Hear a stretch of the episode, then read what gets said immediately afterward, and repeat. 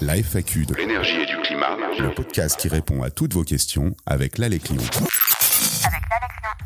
Aujourd'hui, une question d'Isabelle qui habite une maison en Pisé et qui souhaite savoir comment bien la rénover et notamment renforcer son niveau d'isolation. Isabelle, en effet, le pisé est une technique de construction ancienne, à base de terre crue, d'un peu d'eau et d'huile de coude pour tasser le tout. Une technique a priori simple et qui a l'avantage d'utiliser une ressource locale. Il suffit de retirer la couche de terre supérieure dans son jardin, la fameuse terre végétale, et on peut trouver une terre potentiellement propice. D'ailleurs, vous ne serez pas étonné d'apprendre que 40% des humains vivent dans une habitation en terre crue. Donc, euh, si comme Isabelle vous habitez une maison en pisé, celle-ci possède forcément des murs très épais, hein, de 40 à 60 cm, avec une forte inertie, c'est-à-dire capable à la fois de ralentir l'entrée de chaleur en été, mais également de stocker des calories en hiver et donc de garder la maison chaude. Les murs empisés sont donc bénéfiques en toute saison, ils permettent une très bonne régulation de l'hygrométrie interne du bâtiment. En effet, la terre permet d'absorber la vapeur d'eau en excès dans la maison et ensuite de l'évacuer vers l'extérieur ou de la restituer vers l'intérieur quand l'air devient trop sec. Toutefois, attention, les murs empisés n'aiment pas l'eau, il faut donc en limiter les apports et favoriser son évacuation. Alors Isabelle, concrètement, comment bien rénover votre maison en pisé Tout d'abord, faites un état des lieux du bâti afin d'identifier les éventuelles pathologies, notamment celles liées à l'humidité, pour pouvoir les traiter et ce avant de vous attaquer à l'isolation. Si vous observez des fissures apparentes, prévoyez de les reprendre. La terre est un matériau qui s'y prête bien, certains artisans ont le savoir-faire. Vérifiez qu'il n'y a pas de traces d'infiltration d'eau par le haut, qui pourrait être la conséquence d'un défaut d'étanchéité dans la toiture ou d'un problème sur une descente d'eau pluviale. Si des traces d'humidité apparaissent en bas de mur, cela pourrait venir de remontées capillaires ou d'une accumulation d'eau par une pente trop importante, il faudra peut-être alors envisager la pose d'un drain. Isabelle, si votre maison en pisé possède des finitions intérieures et extérieures, vérifiez qu'elles soient respirantes.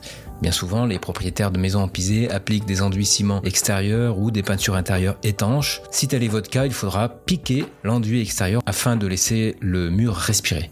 Autre point clé d'une bonne rénovation d'une maison en pisé, évitez d'imperméabiliser les abords directs du mur côté extérieur, en privilégiant par exemple un pavage sans joint étanche ou des graviers ou encore des galets pour les 50 premiers centimètres autour de la maison et faire de même si possible du côté de la dalle intérieure en privilégiant par exemple une dalle à la chaux si toutefois cette technique est maîtrisée par votre artisan. On en arrive alors à l'isolation des murs. En effet, même si la terre est un meilleur isolant que la pierre ou le béton, et même si dans certains cas les apports solaires en journée sur les façades sud peuvent contribuer à chauffer la maison la nuit, un mur en pisé sera globalement déperditif l'hiver. Alors isolé oui, mais de quel côté?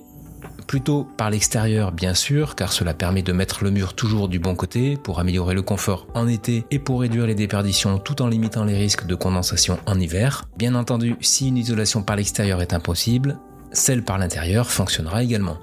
Mais attention, dans tous les cas, pour que l'isolation du pisé ne finisse pas mal, il faut un isolant perméable à l'eau, qu'elle soit liquide ou sous forme de vapeur.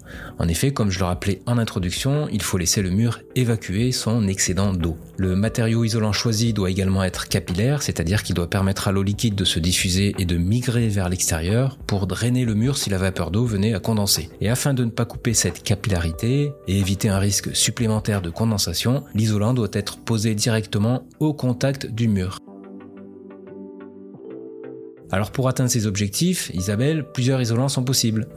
Vous pouvez par exemple utiliser les laines végétales, comme le bois, le chanvre, le coton ou encore le lin, mais aussi euh, de la ouate de cellulose.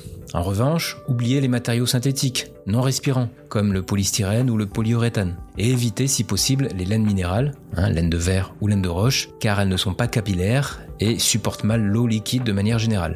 Enfin, une fois l'isolation mise en œuvre, il faudra veiller à la bonne étanchéité à l'air de la maison, avec l'application côté intérieur d'un enduit à la terre ou à la chaux, ou encore d'une membrane frein-vapeur hygro variable. Et attention à bien soigner les raccords avec les murs, les menuiseries et les passages de réseau.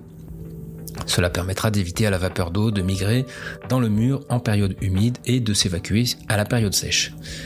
Et pour finir de bien rénover votre maison en pisé, Isabelle, il faudra installer une ventilation performante afin d'assurer un renouvellement de l'air optimal et d'évacuer les excès d'humidité avant qu'il ne puisse migrer dans les murs. Voilà Isabelle tout ce que vous devez savoir pour bien rénover votre maison en pisé. Dans tous les cas, chaque situation est particulière. N'hésitez pas à demander un avis neutre et indépendant auprès de votre espace conseil France Rénov.